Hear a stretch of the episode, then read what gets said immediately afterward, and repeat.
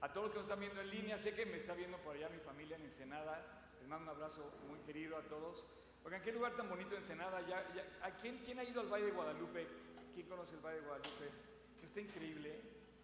La verdad es que México tiene lugares padrísimos y bueno, me siento muy orgulloso de, tener a mi familia en Ensenada. Eh, quiero decirles que estoy súper contento, de verdad, de que estemos ya de regreso aquí en vivo. Estoy súper, súper contento y también quiero decirles que se queden, se queden hasta el final porque vamos a hacer el anuncio de nuestro evento de A Su Voz al final de la, de la reunión. Solamente quiero decirles que van a, van a ver algo nunca antes, nunca antes visto. Este, creo, que, creo, que, creo que va a estar padre. Y lo estamos preparando por lo menos con todo el corazón. Este, también les quiero decir que, como les, les había anunciado la semana pasada, que abrí nuestro, bueno, un nuevo canal con, con mi colega de campamentos, con Oscar Pinzón. Entonces, eh, me gustaría nada más que pues, se suscriban al canal. Tienes el promo del canal, dura un minuto, nada más, un minuto de cacho para que lo puedan ver. Es un canal en YouTube en donde estamos, estamos tocando temas que creo que va a ser muy bueno. El, el siguiente tema que vamos a sacar mañana es, habla de la salud mental. La salud mental, la mente es la que mueve todo lo que hacemos. Y, y, bueno, este, lo que más me gusta es poder colaborar y hacer equipo con la gente. Entonces ustedes imagínense que estoy hablando con mi discípulo, con Oscar, que lo conocí antes de que se casara, cuando estaba a punto de terminar la universidad, y ahora es todo un empresario con dos hijas, una ya casi tiene 20 años. O sea, y que estemos colaborando en esto, aparte con muchas otras cosas que hemos hecho, y nos ha dado la oportunidad de hacer equipo, ¿no? Pero aparte equipo con los camarógrafos que están atrás, con los chavos que están editando todo esto, está el retro que tenemos con los, con los, o sea, muy padre. También les quiero decir que este próximo miércoles, mientras ponen el video, tenemos el café con Oscar. Quiero tomarme un café con ustedes, pero si no se puede, eh, vamos a hacerlo por Zoom. Eh, está disponible este acceso los miércoles, el próximo miércoles vamos a tener a las 5 de la tarde. Es una hora de preguntas y respuestas abiertas totalmente, así es que están todos invitados a los que, los que quieran venir. Estuvo, estuvo bueno el último, ¿no, este, eh, Toto? Eh, ok, tienes el, el, promo del, del, canal de Oscar y Oscar en YouTube. Ojalá que puedan darle, ojalá que puedan darle follow, eh, tanto en, en, sobre todo en YouTube, en Instagram también, pero se va, va a aparecer el, el mensaje. ¿No lo tienes? Bueno, lo, vemos al final. Oigan, ¿a quién le gusta, a quién le gusta la historia? ¿A quién le gusta la historia? Así, así con, con eso. Ok, los demás ya se pueden ir, ¿no?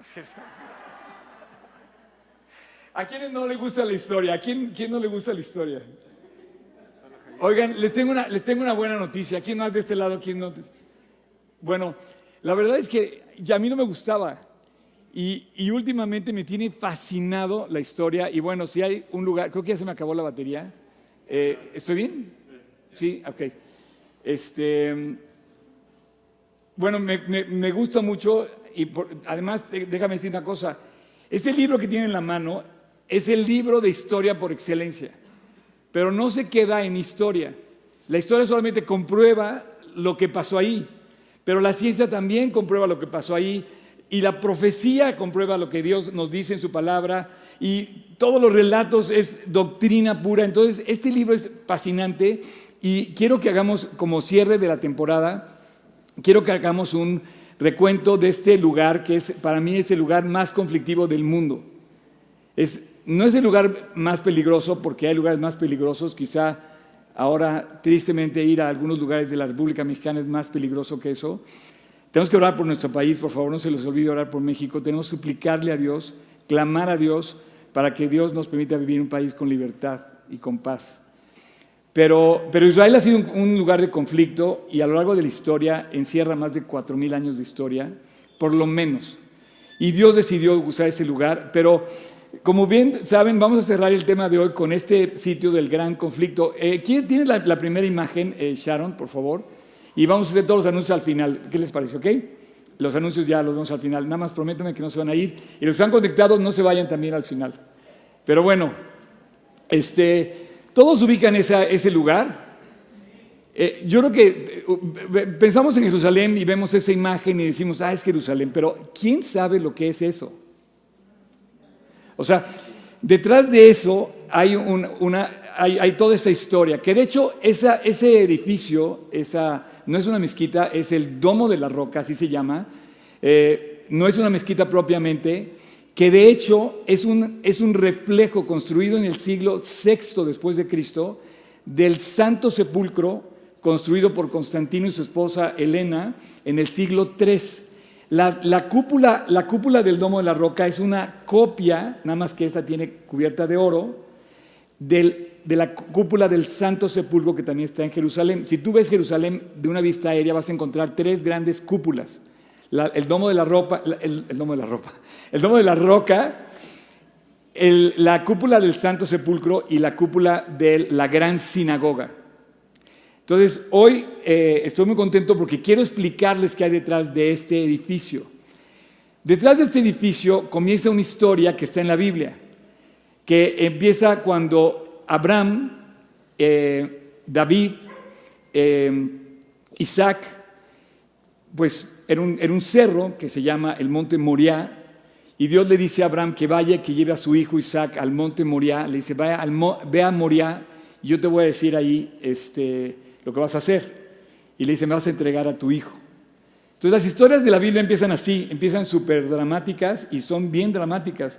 Y hoy vamos a ver una historia dramática de la vida real que sucedió en ese lugar, pero quiero nada más irme a la referencia. Entonces, fíjense bien, conseguí, y quiero darle crédito a National Geographic, conseguí un mapa que lo quiero desplegar ahorita, es la imagen 2 que tenemos. Ah, no, perdón, antes del mapa tenemos un pequeño video para que vean nada más esta, esta parte aérea. Va a ser muy visual acercarnos a Jerusalén en una vista aérea, ¿ok? Vamos a ver este video. Dura segundos nada más para que lo vean desde arriba. Pongan mucha atención. Vean, ahí está el domo, ese es, ese es el muro, es otra toma también. Ve, esa es la explanada. Fíjense muy bien ese cuadro enorme. Y si, perfecto. Eh, si ustedes se quedan con esta imagen, con esta imagen, van a ver ese cuadro. Entonces, grábenselo en su cabeza ese, gran rectángulo, grábenselo. Y ahora sí, vamos a, la, primera imagen que todos estos datos los eh, saqué de National Geographic. Eh, la imagen se ve pequeña ahorita, pero la vamos a ir extendiendo, nos vamos a ir acercando poco a poco. Y quiero, quiero pedirles a todos su atención al frente. Eh, fíjense bien, si, ven ustedes una, línea recta, está exactamente eh, eh, proyectado, todos los edificios han estado en el mismo sitio, en la misma roca. Hasta arriba hay un pequeño monte, apenas se ve. ¿Quieres poner la primera, la primera foto que sigue después de esto? Es esta roca. ¿Ok? Ahí llegó Abraham con Isaac y sacrificó o iba a sacrificar a Isaac. Pero ahí le dice Dios que ahí ponga el templo a Salomón. Entonces, en el año 1000, con el reinado de, David, después de Abraham, mucho tiempo después, eh, como unos mil años después, eh, Abraham llega al, perdóname, David llega a la era de Ornán y compra ese espacio. O sea que el conflicto palestino no debería existir porque David compró ese lugar, ¿ok? David lo compra y le dice a Dios que él quiere hacerle el templo. Dice, mi casa es un, es un palacio y tú habitas en una, en una casa de, tela. Y le dice, no, tú no vas a hacer el templo porque tú tienes sangre en tus manos.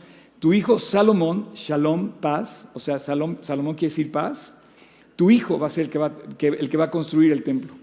Y entonces David le encarga a Salomón que construya el templo y él construye este primer templo. Justamente en el lugar santísimo en la parte de adentro del templo está la roca, que si nos vamos al interior, esta sería la roca. Está el lugar santísimo, el lugar santo, el atrio y todos los altares, lavacros, el altar, todo lo que dice, lo que dice eh, también, describe todo el interior. Adentro se encuentra el candelabro, se encuentra el altar del incienso y la mesa de los panes de la proposición. Y entonces ese templo era el corazón y sigue siendo el corazón de la vida de, Israel, como historia de la nación de Israel, es el corazón de ahí, pero todo eso tiene un símbolo, un símbolo espiritual para ti y para mí. Hoy en día ese templo no existe, está destruido, está hoy la, mezquita, digo, el domo de la roca. Pero Dios quiere que en tu corazón también haya una fuerza viva donde se lleve un culto, un culto no religioso, sino un culto genuino de corazón, una amistad verdadera entre tú y Dios. Ese templo debe ser tu corazón. Como decía ahorita la canción que estamos cantando, en el corazón Dios dijo, yo no quiero que hagan un templo, yo no quiero que yo no quiero habitar en cuatro paredes. Yo quiero habitar en el corazón de las personas que se acercan a mí y que, yo creé, yo las hice, yo las crié, yo las eh, eh, les permití existir para tener una relación con, eh, con cada uno de nosotros. Tú existes para que, para que Dios esté en tu corazón para que tú, descubras la fuerza que eso significa de que Dios esté en tu corazón. Por ejemplo, hemos estado hablando sobre la ansiedad, la depresión, y realmente hoy en día hay personas, hoy en día, que tú conoces, por lo menos de cada 10 personas que tú conoces, te voy a dar el dato, por lo menos dos están deprimidas.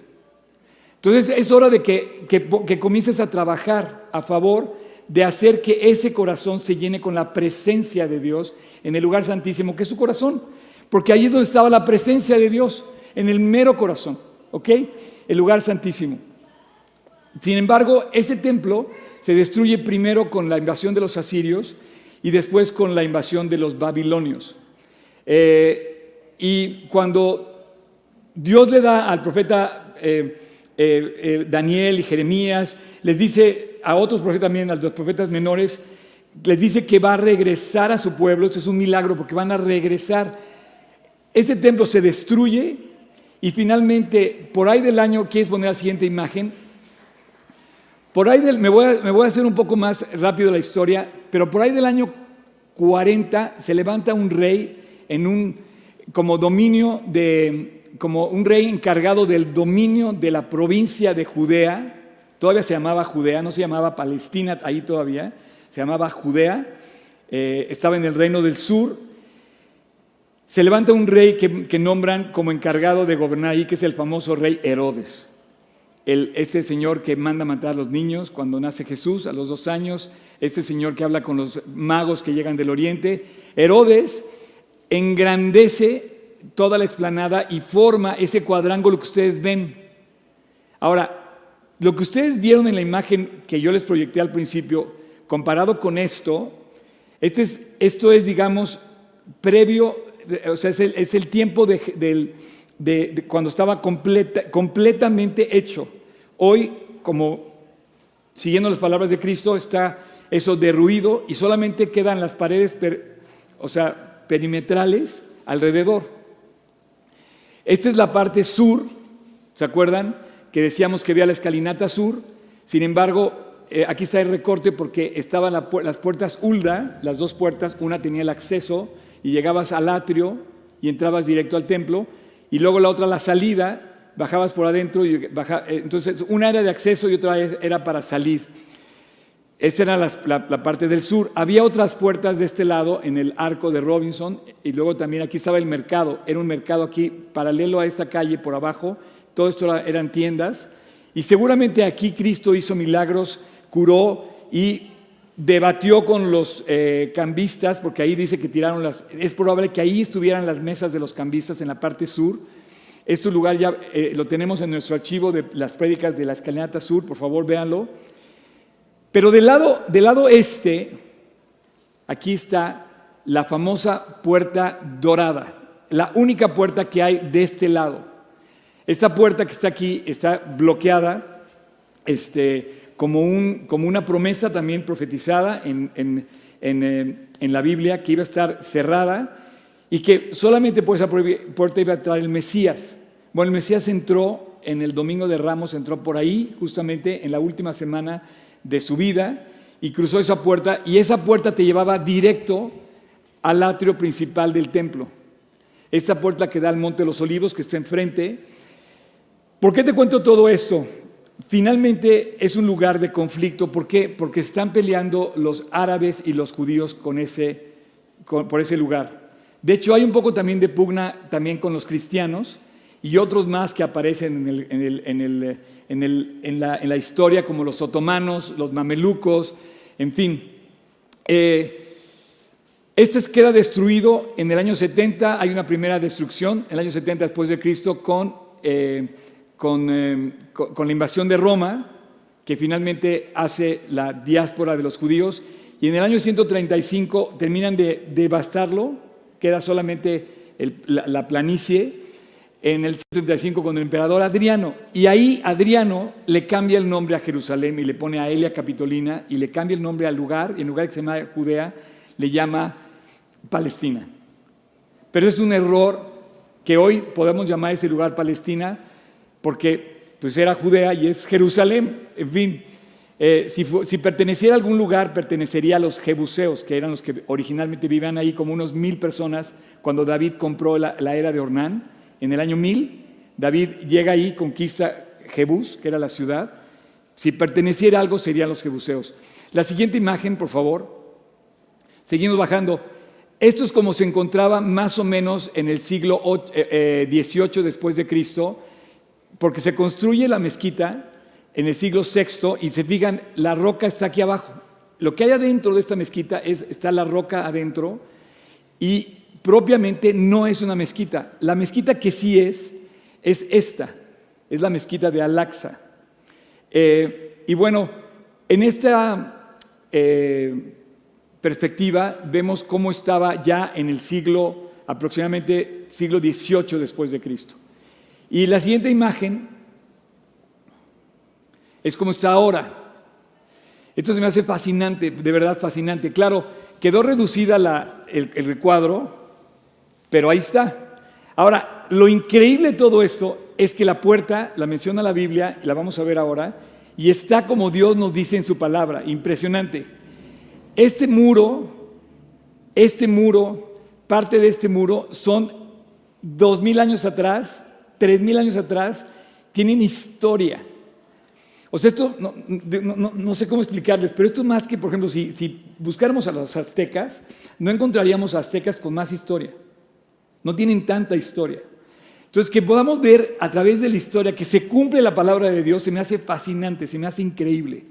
Ahora, quiero que se graben bien el lugar porque esa explanada suceden varias cosas que están relatadas en, el, en la Biblia. Hoy vamos a ver una fascinante sobre cómo aparece Pedro y Juan, los apóstoles, después de la muerte de Cristo. Quiero que, vean una escena, se la imaginen, de lo que sucede en ese lugar. Eh, quiero nada más aclarar para que ustedes conozcan Jerusalén. Jerusalén está dividido, Jerusalén antigua, hemos corrido, los que hemos ido en el último, los últimos viajes, hemos corrido alrededor de la muralla, son 5 kilómetros aproximadamente, toda la muralla, está toda en desniveles. Jerusalén está toda como, como Guanajuato, toda así, toda pegada unas con otras. No hay calles, son pocas las calles donde puede circular coches dentro de esta muralla. Sí, sí pueden, sí pueden circular coches, pero son muy poquitas las calles que tienen acceso para coches. Por ejemplo, hay una que pasa por aquí, hay una que entra al barrio, al barrio armenio, pero tienen que volver a salir. Son pocas. Casi todo lo tienes que hacer en Jerusalén caminando. Está dividido en cuatro. Es el barrio judío, el barrio armenio, el barrio cristiano y el barrio musulmán.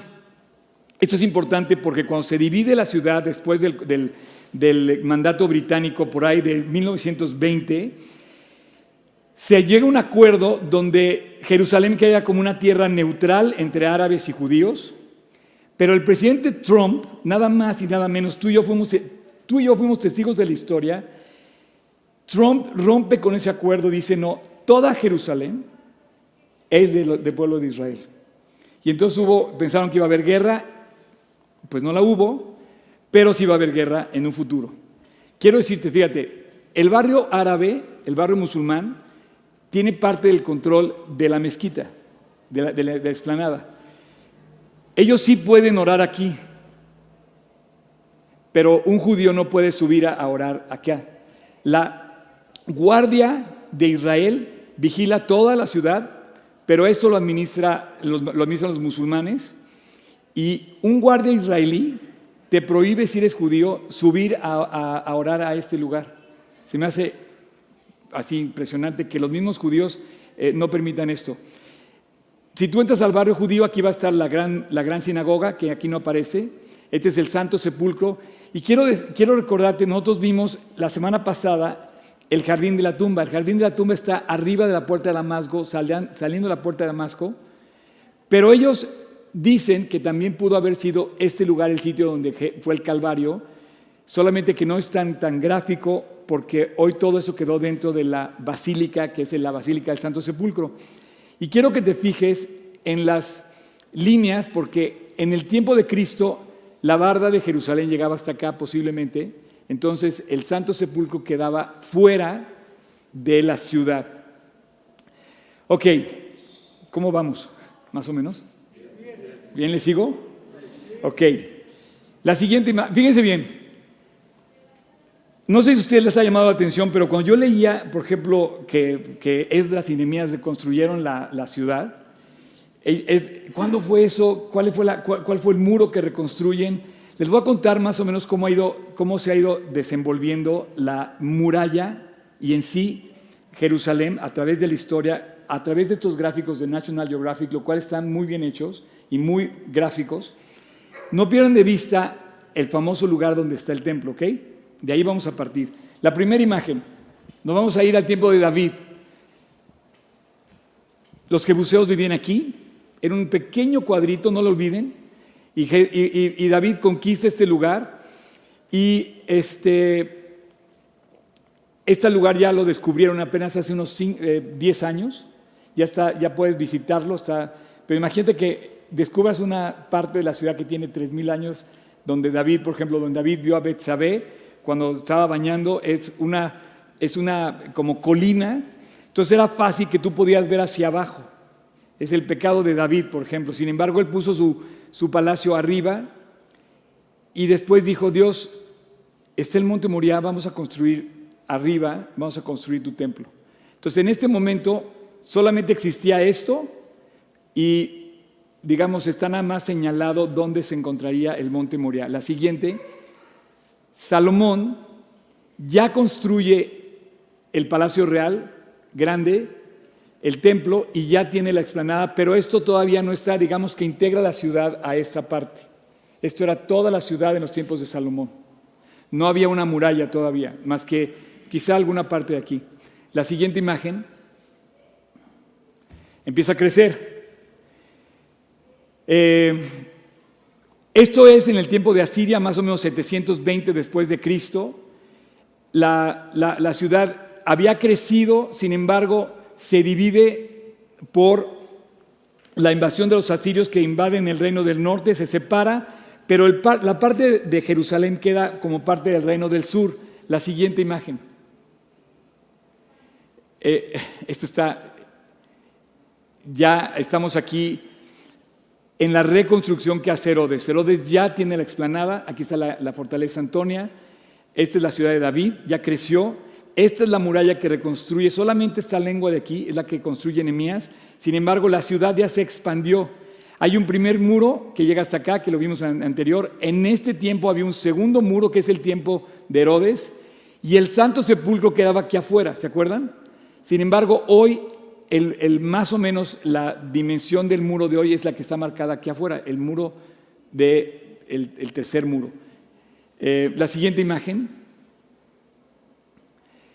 Eh, ahí está el Santo Sepulcro, afuera del, eh, de, la, la, explanada, la mezquita, estas dos mezquitas, bueno, perdóname, esta mezquita y este edificio se construyen por ahí del siglo VI no sé si van, viendo la, historia. ¿Por qué la construye los musulmanes? Porque se fue pasando diferentes, diferentes eh, imperios y finalmente para el siglo VI eh, los musulmanes conquistan esta parte de la ciudad y deciden poner el domo de la roca aquí y la mezquita de Al-Aqsa. Eh, esto es en el siglo VI. La que sigue, por favor.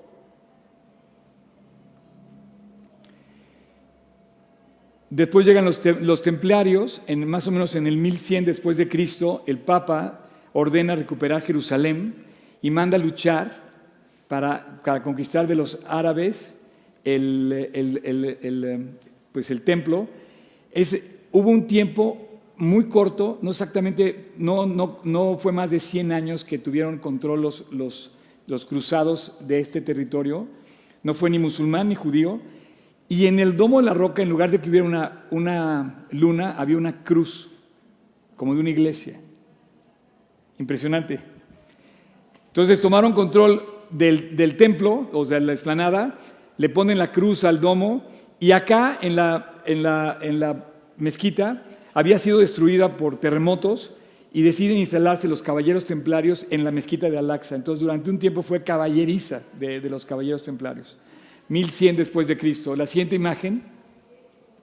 Después el, el, sultán Soleimán reconquista otra vez y se queda otra vez con, con el área en manos de los musulmanes y de ahí hasta el siglo, pues, del el siglo pasado, cuando en 1920 em, se entrega el control a...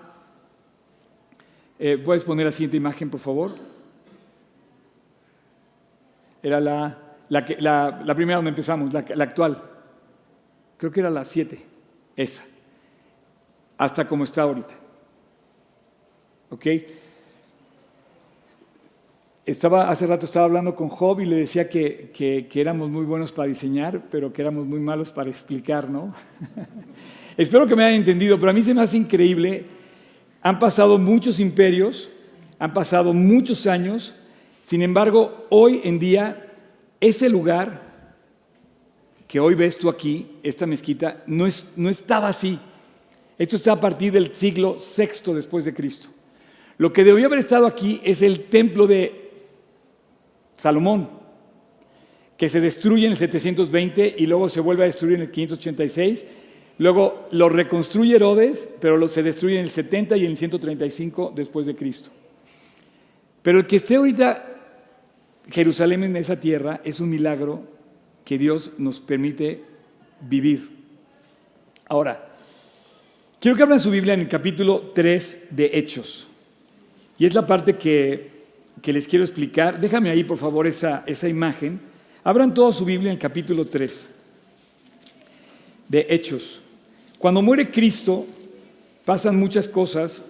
Obviamente lo que más se me viene a la cabeza es que al morir Jesús, lo primero que ellos temieron es que ellos también pudieran ser sacrificados, condenados a muerte, porque Cristo había sido sacrificado, Cristo estaba eh, recién eh, eh, sacrificado, decían que había resucitado, había resucitado y entonces levantó un grupo de personas con toda su fuerza a predicarlo y de repente empiezan a hacer la iglesia. Tú y yo, los creyentes, venimos de ese grupo de personas valientes que se atrevieron a predicar el mensaje de salvación.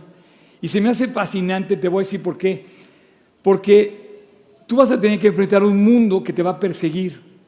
Parece como que en la, en la historia esos conflictos que hay ahí se dieron, se dieron porque aunque no hicieron nada malo, Jesús nunca se le encontró nada malo por lo cual tuviera alguna condena a muerte, sanaba a los enfermos, consolaba a los huérfanos, este, predicaba la paz, predicaba el amor, nunca levantó, nunca empuñó un arma. Es más, cuando Pedro saca la espada y dice, guarda tu espada, pon la otra mejilla y dices, ¿cómo es posible que un hombre que predicó la paz y el amor sea perseguido? Entonces yo te quiero pedir, lo primero es que no pierdas ánimo cuando seas perseguido. Si tú tienes, si alguien se burla de ti en la escuela o en el trabajo, pues quiero que sepas lo que sucede con las personas que no se dejan llevar por esas burlas. Es el momento de afirmarte. Vas a ser perseguido por tus mismos pensamientos. La depresión, la ansiedad, todo eso surge de nuestra propia mente. Pero Dios pone aquí ejemplos increíbles. Quiero, quiero describirte una escena que me tocó grabar con Job hace ocho años también, en ese mismo lugar, y quiero que no lo olvides. Pero antes de ver el video que grabamos hace ocho años y que a mí me veas un poquito con menos canas, este, quiero, quiero decirte lo que pasa con alguien que le cree a Dios. Versículo 1, Pedro y Juan. Ok, estos dos personajes se me hacen increíbles. Pedro, pues es el apóstol Pedro, y Juan es el cuate que escribe el, Evangelio de Juan, que escribe el Apocalipsis, y fue el gran amigo de Pedro, el, famoso que le dice Dios que era su, su discípulo amado, era el más joven de todos y era un cuate el impulsivo que, igual que Pedro, hicieron una amistad muy particular. Subían juntos al templo. O sea, Pedro y Juan subieron a ese lugar. ¿Puedes poner eh, la, imagen anterior a este? O sea, perdóname, la, anterior. A esta. Eso. Yo les había dicho la semana antepasada que esta era la escalinata sur, que por aquí Jesús hizo muchas cosas, pero en esta ocasión, fíjate bien, van a subir al templo, ¿ok? Guarden, esa imagen. Ese es el templo que ellos estuvieron ahí, ellos que vieron. Y dice, subían juntos al templo a la hora de la oración, la hora novena. Se me hace increíble que Dios te describa eso. Había una hora del sacrificio en el templo, había una hora en que los sacerdotes subían a sacrificar a sus, a sus o sea, los sacrificios. Pero ellos subieron a la hora novena. La hora novena son nueve horas después de que amanece en el calendario judío. ¿Quién me dice qué hora son la hora novena? Las tres. Las tres, bien, bien, bien. Ok. Entonces eran como las tres de la tarde y subían a la oración, no al sacrificio. Parecía que ellos decían, ¿sabes qué? Jesús ya cumplió el sacrificio, no voy a subir a hacer algo que Cristo ya cumplió. Pero sí voy a subir a orar. Posiblemente Pedro y Juan todavía tenían un poco de, como de esa dificultad de entender su nueva posición como cristianos y seguían cumpliendo con las costumbres de la ley de Moisés, que era orar a esa hora. No sé si me explico. O sea, para un nuevo creyente que estaba, que estaba comenzando con la iglesia, era un conflicto todavía hasta dónde seguían judaizando y hasta dónde empezaban a dejar esos rituales. Pero aquí lo dice, subían juntos a orar y era traído un hombre cojo de nacimiento, o sea, este cuate nació mal de sus pies desde que nació, y a quien ponían cada día en la puerta del templo que se llama la hermosa. ¿Cuál es la puerta que se llama la hermosa? Eh, eh, yo te podría decir, oye, todas las puertas tienen un nombre. Es la única parte en la Biblia donde sucede este nombre, donde esa puerta, la hermosa, solamente es el único lugar donde se menciona la puerta, la hermosa. Se menciona tres veces, pero solamente en esta escena. Parece ser que la puerta, la hermosa, es esta, que era la puerta dorada o la puerta de la misericordia, que en ese momento estaba abierta. Por ahí pasó Jesús, por ahí sí cruzó el Mesías. Hoy no se puede cruzar, lo cierra Soleimán en el siglo VI, después del siglo VI se cierra esa puerta, se bloquea para siempre. Y de hecho hoy los musulmanes pusieron un, pusieron un cementerio afuera de ahí porque no puede, supuestamente el Mesías no puede pisar sobre los cuerpos muertos. Es otra historia. Pero ve, ve qué increíble. Era traído un hombre nacido cojo de nacimiento, a quien ponía cada día en la puerta llamada Hermosa, para que pidiese limosna de los que entraban en el templo. Este cuando vio a Pedro y a Juan que iban a entrar en el templo, le rogaba que le diesen limosna. Si asumimos que esa es la puerta, ellos no entraron por la, escalinata sur, ellos entraron por el lado de acá, que viene del lado del, Monte de los Olivos, por el Valle del Cedrón que viene aquí, y al subir estaba allí este hombre sentado en esa, en esa puerta. Y como muchos que nos encontramos con personas así en la calle, resulta que le dice eh, en el versículo 4, le dice, este, versículo 3, este cuando vio a Pedro y a Juan que iban a entrar en el templo, le rogaba que le diesen limosna. Entonces Pedro y Juan, ¿qué hicieron? Fijando en él los ojos, le dijo, míranos. O sea, imagínate el valor de esos cuates que en lugar de sentirse atemorizados por la persecución que ellos estaban enfrentando, le dice, oye, fíjate bien lo que te voy a decir. No tengo plata ni oro. Por favor, subraya eso, te lo suplico. Creo que es la parte más parecida a nosotros de toda la Biblia. No tenemos plata ni oro. Somos pobres, igual que Pedro y que Juan. No tenemos nada, ¿ok? ¿Estás de acuerdo? Pero un problema. Si tú vas y le dices esto a la persona, te pones a llorar porque hoy en día decir que no tienes plata ni oro es lo peor que te puede pasar. Decir que no tienes dinero es, híjole, ¿sabes qué? Es que no tengo lana. ¿No? Y si no tienes que decírselo que tú te lo crees, oye, es que no tengo. Mira, por lo visto ese no ha sido un problema para Cristo en la vida. La iglesia no tiene ese problema. Jesús no tenía ese problema. Además era una lección aprendida para Pedro y para Juan porque ya Pedro le había dicho, a ver Pedro, paga tus impuestos, ve pesca, saca un pez y lo que vas a sacar de ahí, con eso paga lo tuyo y lo que te sobre vas a pagar lo mío. Tampoco tenía dinero para pagar impuestos Pedro. O tampoco tenía como cuando le dice en el Evangelio que vayan y que le den de comer a cinco mil personas. Señor, no tenemos dinero. ¿Cómo vamos a poder comprar para tanta gente? Le dice, oye, yo le puedo dar cinco mil y más. Entonces, esto de que no tengo, quiero que te lo grabes bien. Porque Pedro tampoco tenía. Juan tampoco tenía. Y tú y yo tampoco tenemos. Y es más, si tienes, te voy a dar una mala noticia no te va a alcanzar para todo lo que quieres hacer. O sea, siempre llegamos a comprar el coche, híjole, es que quiero el equipado, pero no me alcanza. O sea, siempre andamos como con, ¿estás de acuerdo, no? Pero ve lo que dice, por favor, quiero, quiero que te transmita el valor de tener a Cristo. Una iglesia no necesita dinero, no necesita plata ni oro. Lo que necesita es lo que nos enseña Pedro y Juan, la autoridad de quien gobierna en ese sitio. Tú no necesitas tener dinero, tú tienes que tener a Cristo en el corazón. Pedro le dice, versículo 6, no tengo plata ni oro, pero lo que tengo te doy. Te tengo en el nombre de Jesucristo de Nazaret, levántate y anda. La autoridad de la persona que estaba en el, en el corazón de Pedro y de Juan, se les atrevió a decir, te voy a decir lo que sí puedes hacer. No, vas a menospreciar lo que Dios puede hacer en ti.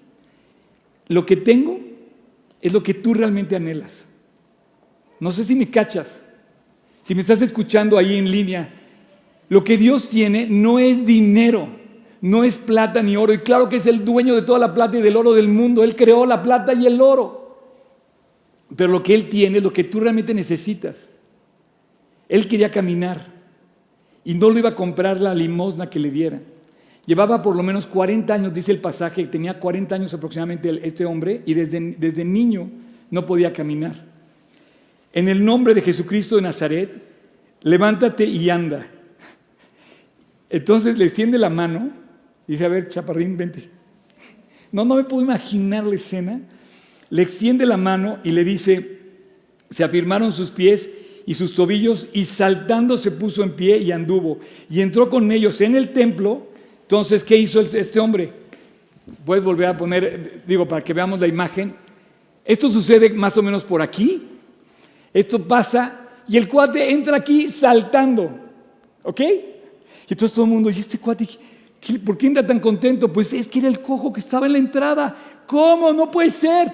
Y Pedro y Juan felices, ¿no? Pues claro, Jesús y entonces entran al templo, ese es el patio de las mujeres, después es el patio de los sacerdotes, pero ya entran al complejo del templo y dice el pasaje, y saltando, versículo 8, se puso en pie y anduvo y entró con ellos en el templo, andando y saltando y alabando a Dios.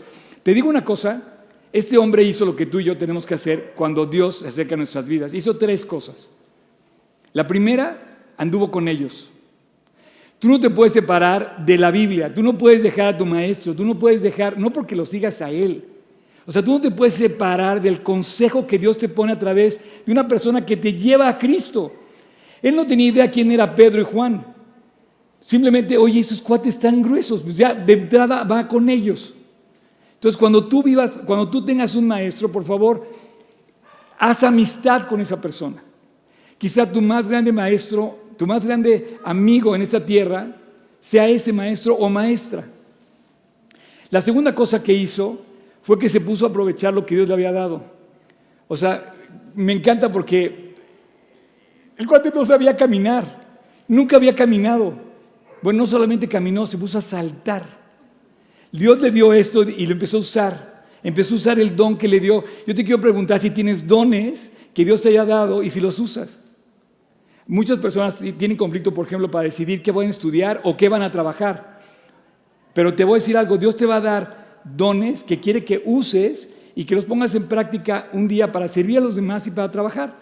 Y lo tercero que hizo fue que entró con ellos al templo a alabar a Dios. Entonces vete acostumbrando porque parte de lo que Dios quiere que tú hagas es que lo alabes. Y si tienes ansiedad y si tienes depresión, pues una de las cosas que tienes que hacer es andar con Cristo, usar los, los dones que te dio y alabarlo. Eh, versículo, versículo 9. Y todo el pueblo le vio andar y alabar a Dios. O sea, este lugar estaba lleno de gente y le reconocían que era el que estaba sentado a pedir limón a la puerta del templo, la hermosa, y se llenaron de asombro y espanto por lo que había sucedido. Esto lo sacó de onda a todos, sacó de onda a los sacerdotes, a los fariseos, a los, a los que vendían, a los que estaban ahí, sacó de onda a todos. Dijo, ¿qué está pasando? Y yo te quiero decir, cuando, cuando tú ves a un creyente viviendo para Cristo, va a sorprender a las personas. Va a ser fascinante ver a esa persona y decir, yo quiero ser como esa persona. Yo quiero tener su amistad. Versículo 11. Y teniendo asidos a Pedro y a Juan, el cojo, o sea, yo no imagino, no solamente, o sea, yo imagino que agarró y, los, o sea, imagínate, lo levanta y entra con ellos y de repente, oye, champ, te puedo un abrazo y dice que lo asió, los dos, dos, dice que a los dos los tenía asidos. Seguramente iba abrazado de los dos, como su, o sea, disfrutando del milagro, todos estaban gozando el, el milagro, ¿no? Teniendo asido a Pedro y a Juan, el, cojo que había sido sanado, todo el pueblo atónito concurrió a ellos al pórtico que se llama Salomón. ¿Cuál es ese pórtico? Todo ese pórtico, tú entrabas aquí y había un pórtico que se extendía a lo largo de toda esta, digamos, eh, muro, de toda esta pared, pero por dentro era un pórtico lleno de columnas y ellos, ellos anduvieron por ahí y eso pasó en ese lugar. Viendo esto, Pedro respondió al pueblo, varones israelitas, ¿por qué os maravilláis de esto? Y quiero decirte una cosa, este texto que estás leyendo ahorita es posiblemente el primer discurso de Pedro como predicación oficial. Aunque ya había dado otra en el, capítulo anterior, cuando se convierten los, eh, los que iban entrando a la fiesta de Pentecostés y viene el Espíritu Santo sobre ellos. Pero pareciera que Lucas, que es el autor de Hechos, dijo, voy a relatar la prédica de Pedro. O sea, nos las pasó, nos pasó el link. o sea, lo que tú vas a leer a partir del versículo 12 es el link de YouTube que Pedro puso en sus redes sociales ese día.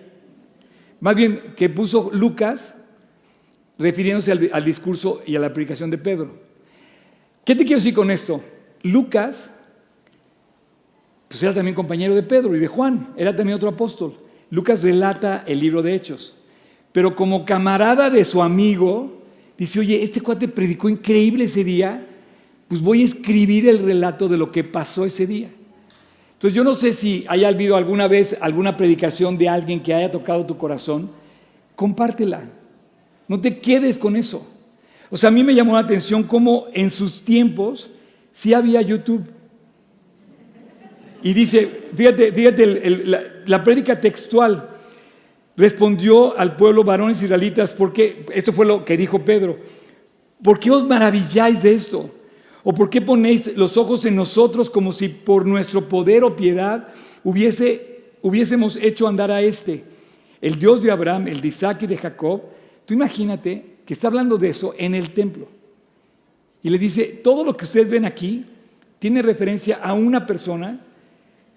El Dios de nuestros padres ha glorificado a su Hijo Jesús, a quien vosotros entregasteis y negasteis delante de Pilato, cuando éste había propuesto ponerle en libertad. Entrando ahorita me platicaba Daniel, Daniel, ¿dónde estás? Me platicabas, me dice, oye, ayer en el discipulado una pregunta buenísima para Beto. Eh, algo así te caché. Que la esposa de Pilato se le fue el sueño cuando iba a condenar Pilato a Cristo. ¿Se acuerdan que, interviene la piloto? La, para que vean cómo hablo más rápido, hablo más rápido, pienso más rápido lo que hablo. Este, y le dice, no tenga nada que ver con este justo.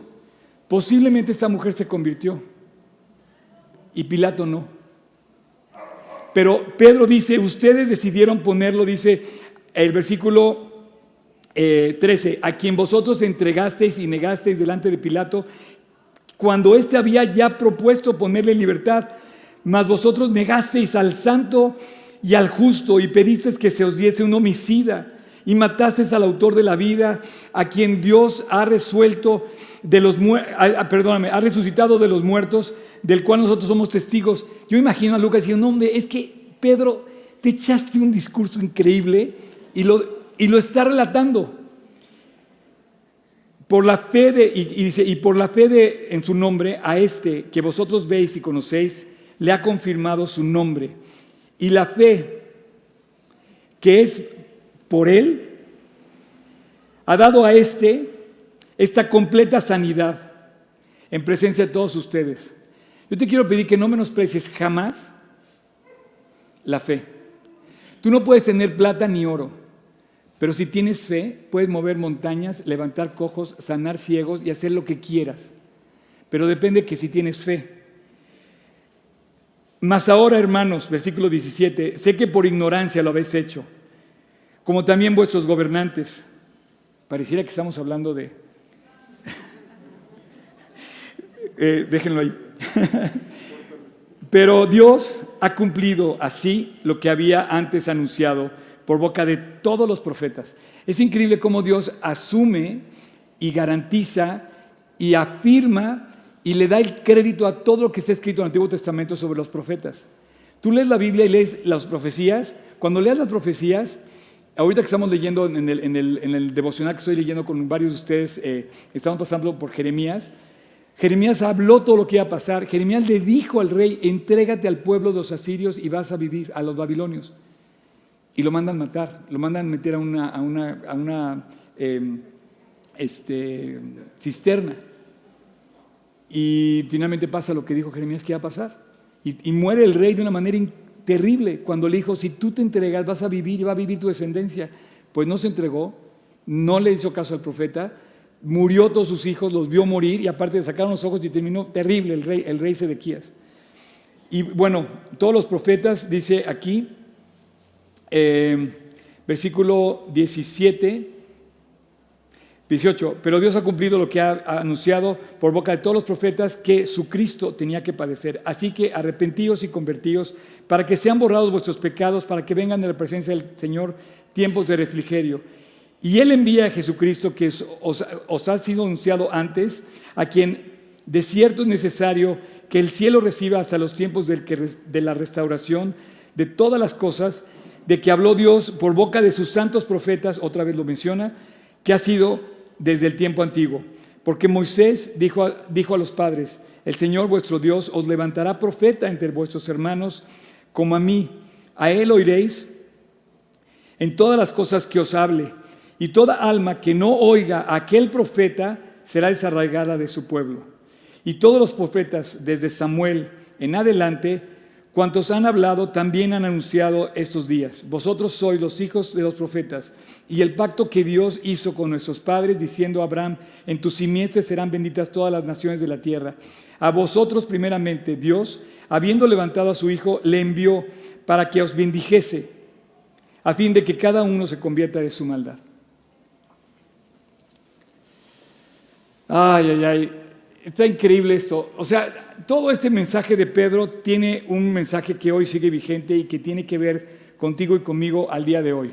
Hay dos propósitos en, parte de Dios. Uno es salvarte y la otra es convertirte. Perdóname, bendecirte. Hay dos propósitos de Dios. Uno lo dice en el versículo de, em, para que toda alma Dice, toda alma que no oiga que el profeta sea desarraigada. Tú puedes estar desarraigado porque puedes estar plantado en otro lugar fuera del lugar donde debes estar con Dios. Y finalmente que dice que fuera para que a vosotros primeramente Dios, habiendo levantado a su Hijo, lo envió para que os bendijese. Y bueno, quiero que veamos este video que grabamos Job y yo en la explanada del templo hace ocho años en, Jerusalén. Eh, espero que les quede un poquito más claro. La verdad es que yo veo el material y digo, Dios, ¿cómo nos regalaste la oportunidad de estar ahí? Ustedes obviamente no era, no era época de pandemia, ustedes van a ver lo que van a ver en esta escena, van a ver este, a gente caminando, la mayoría de ellos musulmanes, van a ver que es un lugar concurrido, van a ver a niños jugando, van a ver ahí en la explanada. Y voy a tomar diferentes posiciones. La primera escena, estoy parado, puedes poner la siguiente imagen, por favor, la última, la de la actualidad para que vean dónde estoy parado, para que ustedes más o menos... La primera imagen que van a ver en el video, estoy parado aquí, aquí en medio de esto, esos edificios. Después voy a estar parado aquí y después voy a estar parado en lo que fue el templo de Salomón, de, los, ¿cómo se llama? El pórtico de Salomón, acá. Entonces, para grabar ese video que van a ver ustedes, me van a ver a mí aquí, después aquí y después aquí. Corre videotape. Un aplauso, por favor. Aplaudan.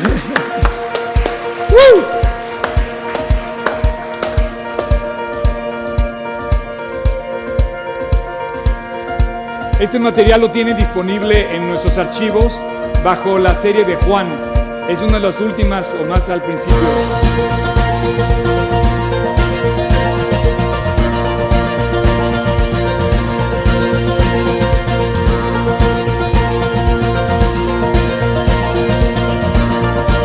Es el mar de Galilea.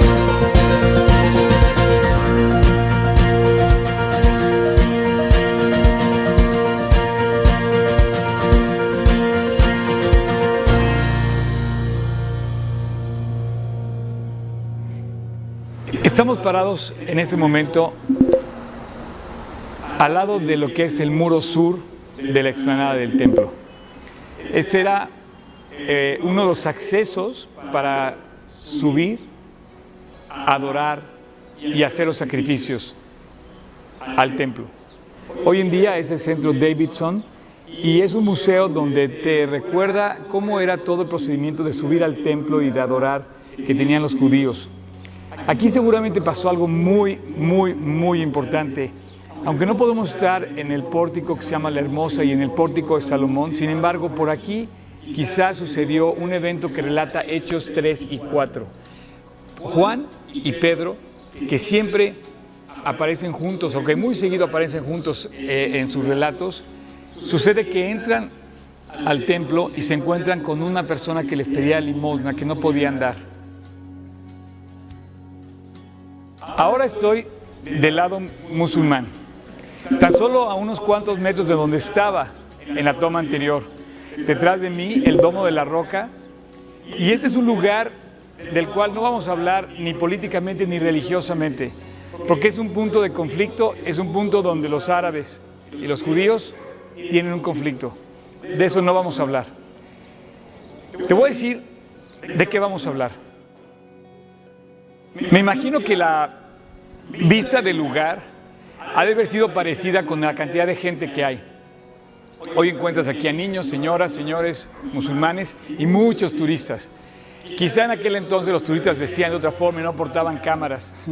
Pero en ese momento dice que Juan y Pedro subieron al templo, se encontraron con el cojo, le dicen que le ordenan prácticamente que caminara en nombre de Cristo y provocan lo que para mí es la explosión o una de las cosas que detonan el cristianismo por todo el mundo. La gente había pensado, los, escribas, los fariseos de la época habían pensado que terminaban con Jesús y que con eso se acababa todo este movimiento del cristianismo y sin embargo no. Se dieron cuenta que los que lo seguían empezaron a dar su vida por él y justamente Pedro y Juan fueron dos de los primeros que empezaron a dar testimonio valiente de quién era Cristo. Ellos empezaron con este hecho extraordinario. Dice que al salir por el pórtico de Salomón, este hombre enfermo, lisiado de sus piernas y cojo, los toma de la, dice que se, como que los abraza y así salió, hasta abrazado de los dos, salió de este lugar. En ese momento le preguntan que por qué había hecho eso y que en nombre de quién había hecho eso y cómo lo había hecho. Y Pedro toma el micrófono y dice, ¿saben en nombre de quién lo hice? En nombre de alguien que, Dios glorificó por encima de Abraham, de Isaac y de Jacob. En el nombre de Jesucristo, a quien vosotros crucificasteis. En este lugar empieza a dar testimonio Pedro de lo que era la maravilla de creer. de lo que era la fe, lo que era el confiar en Dios y de los milagros que empezaba a hacer Dios en ese momento. Este lugar fue testigo de muchas cosas, pero una es de este gran milagro. No tengo plata ni oro, pero lo que tengo te doy. En el nombre de Jesús te ordeno que te levantes y andes.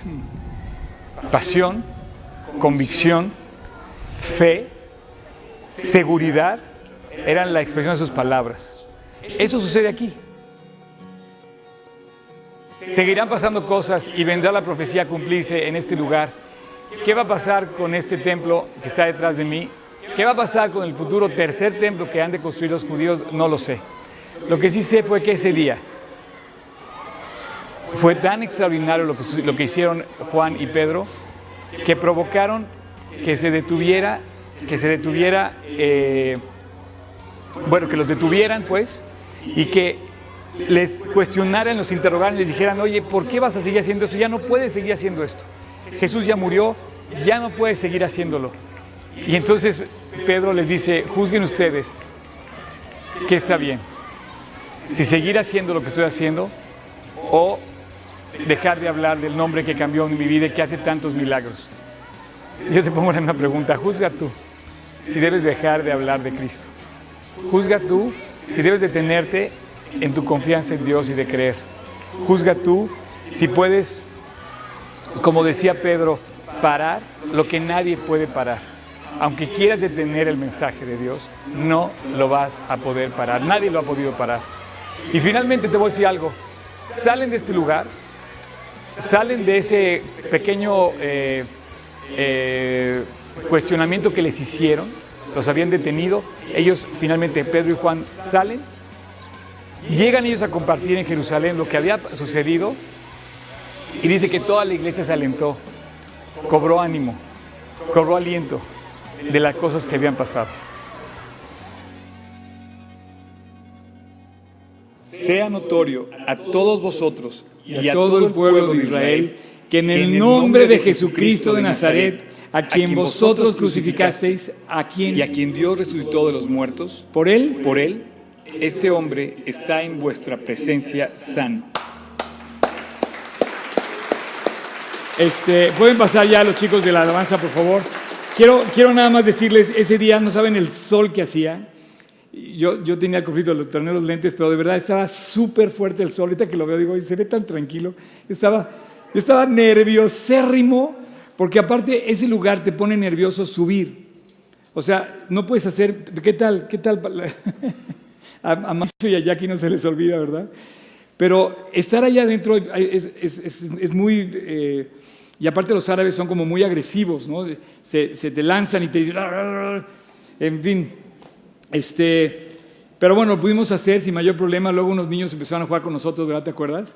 Se empezaron a cruzar por las cámaras, yo grabando y los niños cruzados. ¿Qué tal? Así. Total, eh, fue un tiempo bien padre. Eh, quiero terminar, mientras los chicos ya toman sus posiciones en el, en el, aquí en el, en el escenario. Ese es un lugar de conflicto hoy. Y tú y yo somos testigos de ese conflicto.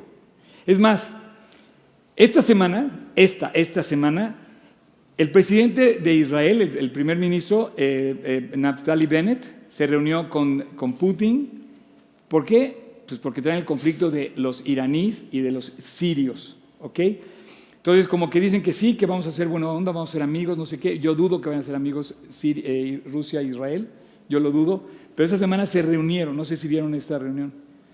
Se reunieron en, en, en, un, en, una, en un complejo, en un resort de Rusia que se llama Sochi o Sachi, este, la casa particular que tiene allí Putin, una casa increíble, y se dieron la mano así como, no, vamos a hacer cuates, ¿no? Y, y la verdad pienso que va a estar, pero tú y yo somos testigos de esto. Por otro lado, también se reunieron eh, todo el tema de, de Hezbollah que está pasando en el norte de Israel con, con Líbano, que traen todo un conflicto en, en Líbano, triste, triste lo que está pasando ahí. ¿Por qué? Porque está metiendo Irán también al norte de Israel. Entonces el conflicto va a seguir y van a estar peleando justamente la parte que le corresponde supuestamente a Palestina, que desde mi punto de vista, y sé que me voy a ganar a muchos enemigos, no le corresponde, este, y a los, a los judíos, ¿no? Ahora, no quiere decir que tú vas a desplazar a los palestinos y los vas a dejar sin casa, como hicieron con los judíos, porque eso literal lo sacaron. No, los están dando lugar, pero están dejando que el gobierno sea completamente de Israel. Esto no va a ser, este conflicto no se va a arreglar hasta que pase lo del segundo conflicto que te quiero decir. Este conflicto nos desvía a muchos del tema si tú hablas de Israel y tú hablas de Cristo, muchos te van a sacar con, no, es que es un rollo, los judíos están peleando, nunca se ponen de acuerdo con los musulmanes, no sé qué. Y todos sacan como la carta así de, no me hables de Cristo porque mira, pasa esto. Entonces tú dile, mira, ese es el conflicto de la historia, déjaselo a la historia que lo resuelva. Pero nosotros tenemos un mayor conflicto, el conflicto que también hay en tu corazón, el conflicto que pasa en ese lugar no entre árabes y judíos, sino entre Cristo y tú. Porque llegó Dios y vieron el milagro. O sea, hubo mucha, mucha gente que se convirtió a raíz del milagro que hicieron estos cuates, Juan y, Pedro. Y muchos se convirtieron y la iglesia posiblemente arrancó de ahí. Pero todos los demás que vieron entraron en conflicto. Dijeron, no, ¿sabes qué? Estoy muy cómodo viviendo como yo quiero bajo mis propias ideas, con mis propias condiciones de vida, no voy a buscar a Dios, no voy a creer en tu Dios, no voy a acercarme a Dios, ya está el otro conflicto. Pues quiero decirte, amigo y amiga, que ni uno ni otro se van a arreglar hasta que no llegue el Mesías. Uno a la historia y otro a tu corazón. Porque en la historia Dios va a venir y dice que va a volver a poner su pie en Jerusalén cuando regrese por segunda vez y va a poner en orden el conflicto. Pero eso también pasa en el momento que tú lo recibes y que tú lo invitas a tu corazón.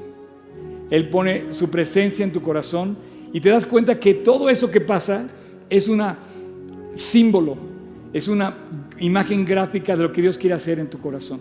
Vamos a ponernos todos de pie, por favor. Padre, muchas gracias por esta mañana, gracias por darme la oportunidad de ir con todos mis amigos aquí, tanto en presente como en, en virtual, allá en línea de darnos un viaje por este lugar espectacular que es el monte del templo. Dios es un pellizco pequeñísimo, es apenas un vistazo cortísimo de la cantidad de recursos históricos, eh, doctrinales que tú has derramado en ese lugar. Quizás sea lo más cerca que podamos llegar a Jerusalén, lo que hemos visto hoy. Pero Dios, qué increíble saber que podemos llegar tan cerca de ti como esté nuestro corazón. Tan lejos de una, de una oración, podemos llegar a tu presencia. Dios, no tenemos plata ni oro, pero lo que tenemos es a Cristo a manos llenas. Tú abriste el cielo de par en par en la cruz y nos das tu presencia a todo aquel que cree. Si tú quieres Jesús hoy, puedes salvar. Y es lo que quieres hacer. En este mismo instante puedes levantar la amargura, los celos, el miedo, el temor, la ansiedad. En este mismo instante puedes traer paz al corazón de todos aquellos que como este cojo crea por fe. Señor, gracias por ese regalo que nos das en tu palabra. Y así como estamos, así, así como estamos, por favor, quédate así. Desconéctate de tu celular, sigue con tu rostro inclinado, con tus ojos cerrados y si tú en tu corazón tienes ansiedad, tienes temor, tienes anhelos, lo que pase Dios, te está buscando. En este momento, ahí donde estés, Dios te dice que está llamando a la puerta de tu corazón. Y que si tú le abres, si tú le abres, vas a ver el milagro más grande. No te va a dar plata y oro, te va a dar conforme a tu necesidad. Va a sanar tu corazón, va a restaurar tu ánimo va a llenar tu vida, va a traer aliento y sobre todo va a traer salvación y perdón. Así como estás, en tu interior, cuando estés viendo este video, ora con Dios Yo te voy a ayudar. Y con tus propias palabras, dile así. Señor Jesús, ven a mi corazón. Te necesito. No necesito, no necesito nada, necesito a Cristo. Y es a ti a quien te pido que me des. Dame tu presencia, dame tu limpieza. Te doy mi corazón. Te doy lo que soy, como soy, en condiciones de ruina, posiblemente. Tómame, Jesús. Yo te tomo hoy. Tú a mí y yo a ti. Esto es entre tú y yo, para que habites para siempre en mi corazón y para que pueda caminar feliz, como este hombre que saltaba y alababa, lleno de tu presencia. A partir de hoy, Jesús, te pido que me perdones. Te pido que borres mi maldad y mi pecado. Te pido que entres a mi corazón y me llenes. Y te doy gracias, Jesús, porque en la cruz pagaste como Cordero, como el Mesías, para darnos salvación. El día de hoy te recibo en mi corazón como mi Señor y mi Salvador. Y para siempre, Jesús, soy tuyo. En tu nombre te lo pido.